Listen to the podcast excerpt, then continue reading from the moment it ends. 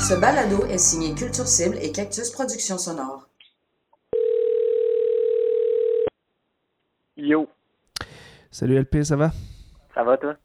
Ça va, ça va. J'imagine que t'as as vu les grosses nouvelles, t'as eu le temps de digérer ça un peu. Les Franco de Montréal, le Festival de jazz de Montréal, tous deux annulés. C'est sûr que c'est un coup dur. On s'y on s'y- on s'y attendait, c'était à peu près inévitable, mais on dirait que de le savoir, je sais pas pour toi, mais moi ça m'a fait l'effet euh, quand même d'une genre de confirmation un peu dur à prendre. Euh, ouais, euh, c'est... Louis-Philippe Labrèche. On est... Euh, on est maintenant deux jours plus tard, mettons, puis euh, je j'en reviens pas vraiment encore. On dirait que c'est... Ça fait plusieurs semaines qu'on spécule sur qu'est-ce qui va arriver, puis...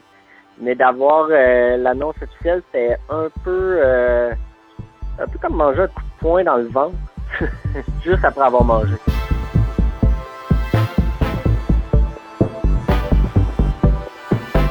La Sentinelle. Une série balado qui braque le radar sur les travailleurs et travailleuses autonomes du milieu de la culture, perturbés par la crise du coronavirus.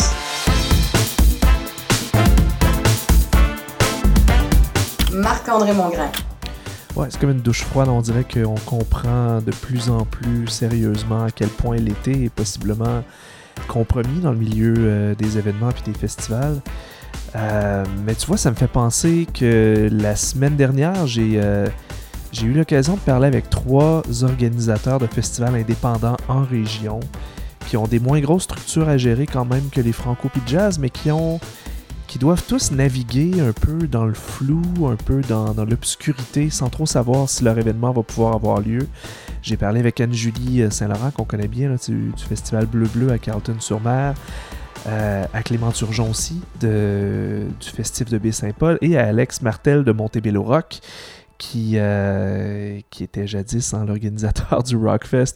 Il en a vu des vertes et des pas mûres, puis c'est intéressant de voir les points de vue des trois à savoir comment ils naviguent à travers tout ça, à travers euh, l'incertitude. J'ai beaucoup d'expérience euh, en gestion de crise euh, de toutes sortes. Alex Martel, fondateur du Rockfest à Montebello et plus récemment Montebello Rock. Ça passe des désastres météorologiques, euh, des annulations de bandes, euh, de- des problèmes d'immigration de bandes, euh, des, des problèmes logistiques, euh, des, gros défis financiers, euh, des décès festivaliers. Je pense vraiment que j'ai vécu euh, beaucoup de, situations quand même assez stressantes, fait ça m'en prend beaucoup pour m'ébranler maintenant. Mais malgré ça, comme je disais, ça reste que ce qu'on vit en ce moment, c'est quelque chose de, complètement nouveau, de complètement inédit pour l'ensemble du domaine événementiel. Mais je suis confiant que qu'on va réussir euh, en, tant, en tant qu'industrie à passer à travers. Euh, en fait, moi, c'est mon père qui vient de la Gaspésie, de Carleton. Anne-Julie, je suis cofondatrice, euh, directrice générale, co-directrice artistique du Festival Bleu-Bleu de Carleton-sur-Mer. Donc, c'est ça, moi, mon rôle, c'est euh, plutôt d'aller euh, faire du développement, d'avoir euh, des idées, puis de mettre tout en place. On est une toute petite équipe. Je suis avec euh, ma cofondatrice, Myriam Sophie, qui s'occupe plus de ce qui est technique, puis aussi une grande partie de l'équipe euh, qui est en Gaspésie. Et euh, quand j'étais jeune, il y avait un festival qui s'appelait le Maximum Blues, qui a été super populaire pendant environ 20 ans. Ça s'est terminé en 2013. Donc, c'est des années que j'ai connues, puis c'est une ville qui, est, super ouverte culturellement, qui, qui, a, qui a beaucoup de spectacles de théâtre, de musique en tout genre. Puis, il manquait clairement, selon moi, le petit quelque chose que le festival apportait dans le temps.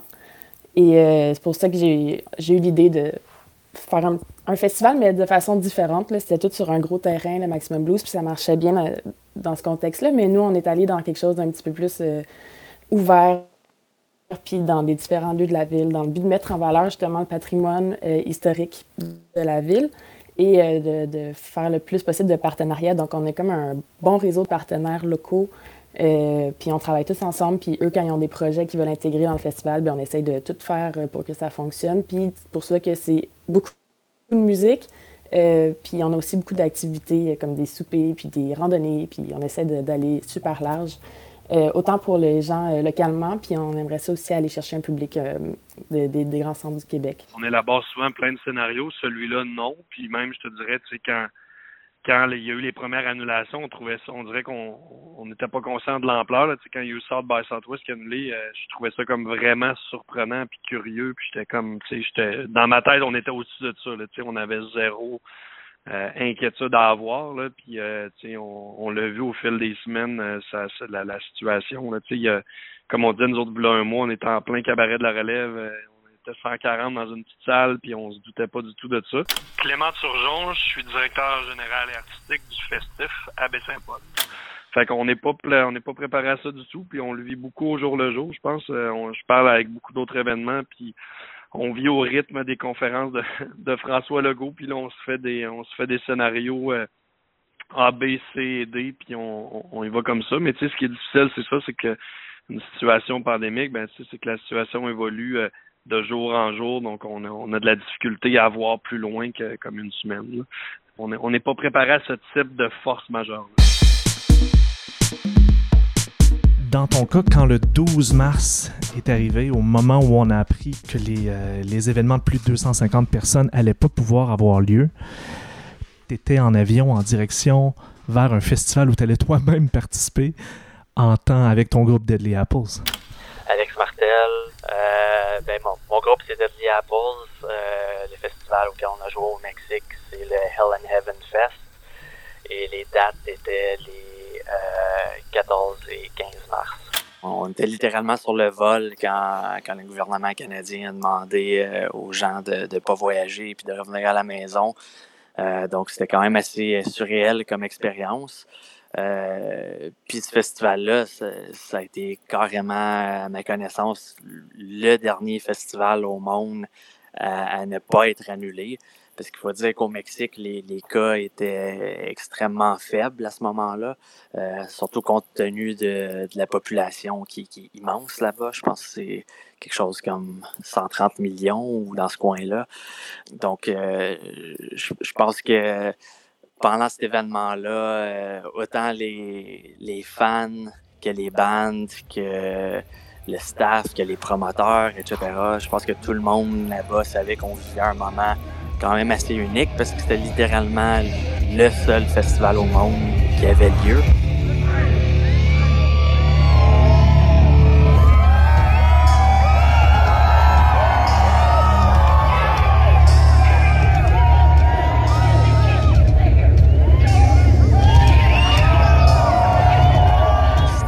Même assez euh, surréel comme expérience. Puis vu qu'ils ont eu beaucoup d'annulations de bandes, euh, soit parce qu'il y avait des restrictions dans leur pays euh, pour voyager ou quoi que ce soit, ils nous ont demandé carrément de rejouer une deuxième fois la deuxième journée. Donc ça, c'est déjà juste ça, c'est quand même assez inusité pour un band de jouer deux jours de suite au même événement. Donc, euh, tout ça, ça, a quand même été une expérience, je dirais, euh, assez, euh, assez particulière, puis assez surréelle.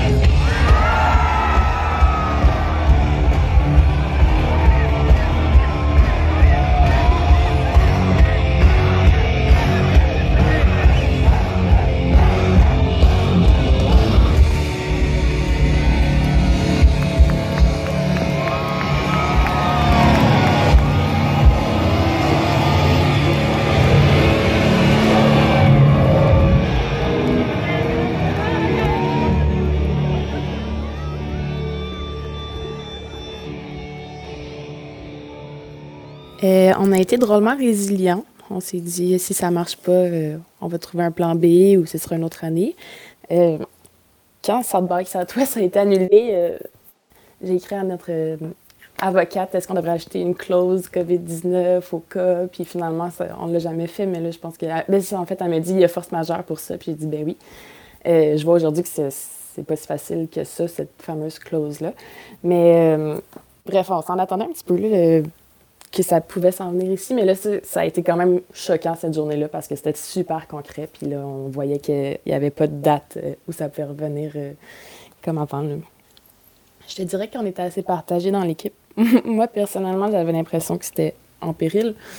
Après, il y a partie de l'équipe qui était en mode on se croise les doigts, puis c'est très bien aussi. Puis on, est encore là-dedans en ce moment, dans le sens où il n'y a pas eu de décision concrète pour l'annulation? Ben nous, c'est même le matin même, on avait fait un post Facebook un peu drôle sur la situation.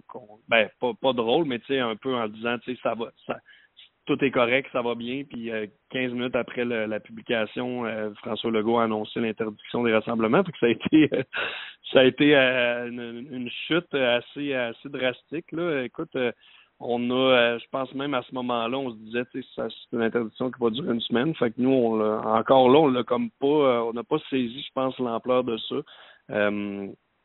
l'ampleur de l'annonce de, l'interdiction des, des 250. nous, on a tout de suite pensé au, projet qui s'en venait à court terme, le cabaret de la relève, le festival école. Donc là-dessus, on savait que ça allait avoir un impact.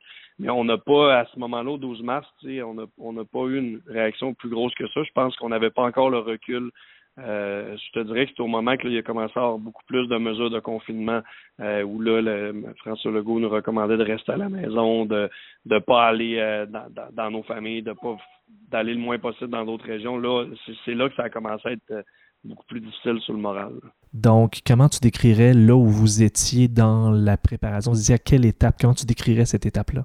Ben, tu sais, nous, on était vraiment aux étapes d'approuver l'affiche puis d'approuver les vidéos de lancement de programmation. On était vraiment à l'étape, on avait fini. Tu sais, moi, il me restait quatre artistes à, à booker dans ma programmation sur les 90 et quelques artistes. Donc, on était vraiment à au moment le fun, qui est le moment où tous les mois de, de booking, d'incertitude et tout ça, euh, c'est fini, on lance la programmation, on passe dans l'autre phase. On avait du staff qui commençait tranquillement à rentrer au bureau. Donc là, on était euh, on, est, on était vraiment sur le bord d'être full staff euh, au bureau et tout ça. Donc là, ça, a coupé un peu cet élan-là.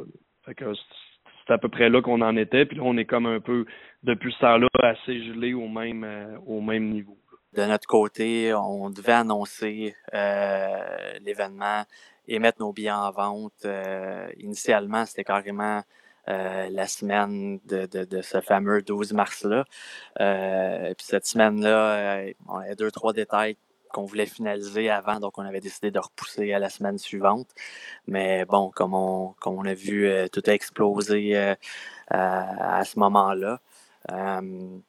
Puis je pense qu'on on se retrouve dans une des deux catégories de festival, puisque si on peut résumer, je pense que il y a deux catégories de, festivals en ce moment qui vivent euh, différents défis. La, première catégorie, c'est les événements qui avaient déjà annoncé, qui étaient déjà en vente. Euh, puis l'autre catégorie, c'est les événements euh, comme le mien, qu'on n'avait pas encore annoncé officiellement l'événement, puis qu'on n'avait pas mis les billets en vente encore. Donc, je pense que déjà là, juste dans ces deux catégories de, d'événements-là, euh, c'est déjà là à la base des défis qui sont euh, très différents. Est-ce que tu te considères dans la catégorie des deux qui est la plus, pas chanceuse, mais peut-être la plus épargnée parce que tu n'as pas pris des engagements, tu n'as pas à gérer des remboursements massivement ou euh, est-ce que c'est un avantage entre guillemets ou? Je pense que les deux catégories ont des avantages et des inconvénients. dans notre cas, euh, le fait de ne pas avoir annoncé, de ne pas être allé en vente, ben, ça, ça, nous donne plus de flexibilité euh, pour explorer différentes options, que ce soit euh, de reporter les dates si nécessaire, que ce soit de, de, de, modifier les choix de programmation, etc. Donc, on a un peu plus de flexibilité, mais de l'autre côté, on a zéro dollar de revenus de rentrée. Euh, puis la question aussi, ça demeure, c'est quand que, ça va être le meilleur temps euh, pour faire une annonce, euh, si on détermine que c'est ça l'option à prendre.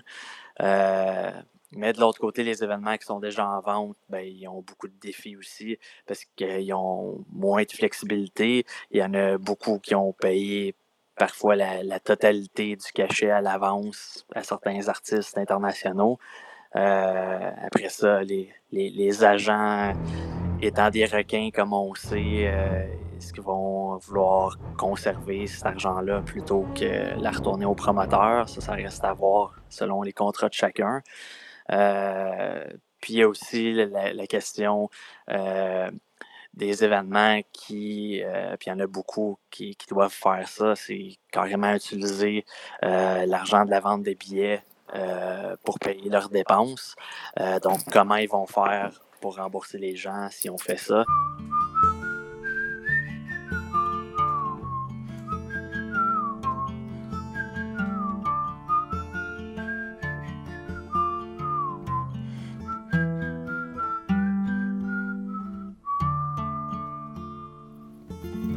Je pense que c'est facile pour nous de s'adapter, euh, justement parce qu'on avait, on avait un seul festival avant, donc puis on avait déjà euh, l'intention de tout revoir, euh, de tout rejouer dans la façon de présenter les spectacles et, ou les communications et tout.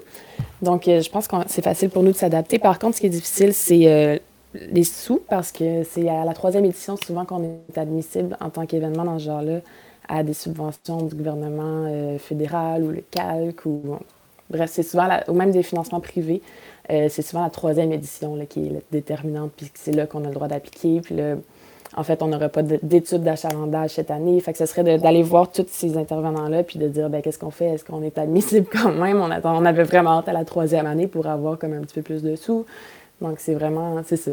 Puis c'était aussi notre façon de se prouver un petit peu la deuxième année. Euh, la première avait été un succès, puis c'était un peu. Euh, c'est un peu le moment de, de shiner encore pour euh, être là pour de vrai. Puis tu sais, aussi, ce qui est difficile en région, c'est qu'on n'a pas. nous, il n'y a pas énormément de ressources événementielles ici, donc il y en a aussi qu'on va chercher à Québec et tout ça, puis qu'on doit trouver des manières de, de, de garder parce que c'est pas long qu'on peut les perdre, puis qui vont travailler dans d'autres organisations durant l'année euh, à Québec, à Montréal. Euh, puis là, nous autres, c'est de reformer des gens. Donc là, on est, euh, tu sais, moi, j'étais un peu dans le processus de voir comment réussir à sécuriser tout le monde puis les avoir pour l'année prochaine. Parce que, tu sais, là, on pense à, court terme, faut, faut arrêter les dépenses, faut couper des ressources au maximum, mais il faut aussi penser à la relance l'année prochaine. Ça va être là, sais, le gros défi. Moi, je le vois beaucoup dans la relance de l'année prochaine. Donc, moi, je veux avoir mon équipe, je veux avoir une équipe solide qui va être prête l'an prochain à repartir la machine. C'est pas vrai, c'est pas vrai. Oh non, surtout pas au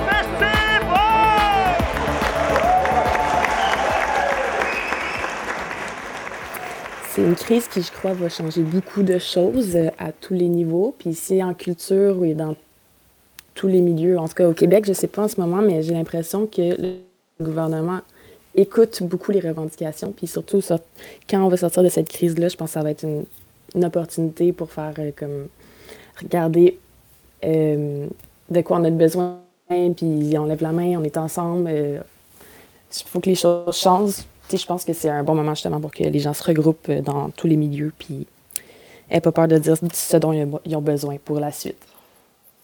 Est-ce que vous parlez beaucoup? Est-ce que vous parlez plus que d'habitude? Parce que je sais qu'il y a quand même de la communication entre les événements, mais est-ce que, j'imagine en ce moment, plus que jamais, il doit y avoir un besoin d'échanger sur les réalités de chacun? Oui, vraiment. Nous, on a fait un espèce de, groupe. Là. Ça a été initié par Patrick Kearney de Santa Teresa. On est à peu près 14-15 festivals, puis on se parle, ça fait deux fois. On se parle tous les lundis. Euh, il y a Petite Vallée, Tadoussac. Euh, euh, bleu bleu sont dessus à Santa Teresa. En tout cas, il y en a plein. Puis euh, on échange. Puis on se l'est dit, si, euh, si au moins on peut en retirer quelque chose, ben c'est que on a créé un groupe de discussion. Puis on veut essayer même après la crise de continuer à, à parler ensemble puis à se donner des conseils puis partager nos bonnes pratiques. Mais mais oui, là, moi il y a plein de personnes dans ce groupe-là avec qui j'avais jamais eu l'occasion de parler. Donc on se tient au courant de ça, on s'aiguille sur les, les, annonces des programmes. Euh, on essaie de, de, caler nos lancements toutes dans des dates qui ne seront pas conflictuelles et tout ça. Donc, il y, a, un super beau dialogue. Écoute, je pense qu'il n'y a, personne qui a une boule de cristal puis qui peut, euh, qui peut euh, confirmer à 100% que ça va être tel ou tel scénario qui va se produire. Mon, mon feeling, c'est que ça va vraiment dépendre des événements, des puis de leur clientèle. Euh, je pense qu'un événement comme le Rockfest, qui a quand même euh, des fans qui sont vraiment fidèles, vraiment passionnés, qui sont vraiment die-hard, qui sont là année après année, euh, puis qu'il y en a que c'est une tradition depuis au-dessus de 10 ans carrément. je pense que c'est différent d'un événement peut-être plus familial, que c'est plus monsieur, madame, tout le monde, qui achètent leurs billets souvent à la dernière minute ou la journée même, carrément. fait que je pense encore là, c'est vraiment du cas par cas, ça va dépendre des clientèles, selon moi. J'ai l'impression que la culture, on se rend compte en ce moment que c'est super important. Puis Bref, c'est sûr que c'est pas la première place euh, où tu mets tes sous. Là. Il y a l'épicerie, il y a, plein, il y a le loyer et tout, mais je veux dire, c'est pas loin après, j'espère, euh, que les, les, habitudes des gens vont peut-être changer. Puis, euh, en tout cas, j'espère peut-être qu'il y aura un petit peu moins de consommation matérielle pour se tourner vers tout ce qui est culture et ou expérience locale et produits locaux. c'est vraiment en tout cas, je pense que c'est un moment où tout le monde se remet en question, remet en question ses habitudes, se pose des choix sur euh, ce qu'il consomme. Puis j'espère, en tout cas, que la culture va avoir une place importante. J'espère que le milieu pourra être moins précaire, justement, après la, après la crise. pardon. Euh, oui, ben, je suis une éternelle optimiste, un petit peu candide même des fois. Donc, euh, j'ai l'impression que les gens vont peut-être avoir peur de se rassembler pendant une semaine, mais que ça va être vite parti. Puis c'est important, justement, les gens qui travaillent en culture, puis les artistes, de, comme, de dire qu'on est important. Puis, euh, ouais, que je sais pas, qu'on y pense deux secondes, puis qu'on le remarque, puis peut-être qu'on mette un peu plus d'amour dans ce milieu-là. As-tu l'impression qu'on n'affirmait pas assez l'importance de, la culture des artistes puis des événements? Avant? Euh, je pense que ça se rendait peut-être pas partout. C'était peut-être. Euh, on se le disait beaucoup peut-être dans le milieu culturel, mais je ne sais pas à quel point ça se rendait partout. C'est ça, ça nous pousse à tous être solidaires ensemble, tu sais, puis euh, moi j'aimerais ça qu'on puisse garder cette solidarité-là après, puis euh, discuter ensemble. Puis, tu sais, des fois, il y a des gens qui pensent que euh, deux événements de région qui peuvent avoir des programmations similaires sont, sont automatiquement en compétition, mais tu sais, c'est pas le cas. Puis ben, on, on, a eu des super belles discussions. Fait que je pense que oui, faut faut en retenir autant en tant que société euh, dans nos comportements, dans nos façons de consommer, ou si on le, met à l'industrie de l'événement, oui. Euh, je pense que cet élan de solidarité-là va rester dans les, euh, les prochaines années. La Sentinelle est une initiative de Marc-André Mongrain en soutien aux travailleurs et travailleuses du milieu culturel dans le cadre de la crise du coronavirus. Invité Anne-Julie Saint-Laurent, Alex Martel et Clément Turgeon. Entrevue Marc-André Mongrain. Montage et réalisation Jean-François Roy. Pour son aimable participation à la narration, Michel Maillard. Une musique originale de Hugues Brisson, Zéphram Productions. La Sentinelle est une série balado produite bénévolement par Culture Cible et Cactus Productions Sonores. Pour nous contacter, info.sortie.ca. Dans le prochain épisode, Mireille Thibault, couturière. Quand les gens pensent que je suis en costume, voient que je suis en costume, ils me demandent tout le temps Ah, tu designs Non. Là, ils sont comme un peu déçus. Mais c'est tout autant fascinant. Après, quand ils voient qu'est-ce qu'on fait, ils sont Ah, ok, c'est vraiment intéressant. J'étais assez résiliente dès le début, je te dirais. Je me suis dit, je vais apprendre l'italien, je vais regarder tous les films de Tarkovsky, je vais me construire une radio, puis là, finalement, je fais juste prendre des marches puis boire du vin. l'italien, ça viendra plus tard. je vais apprendre l'italien,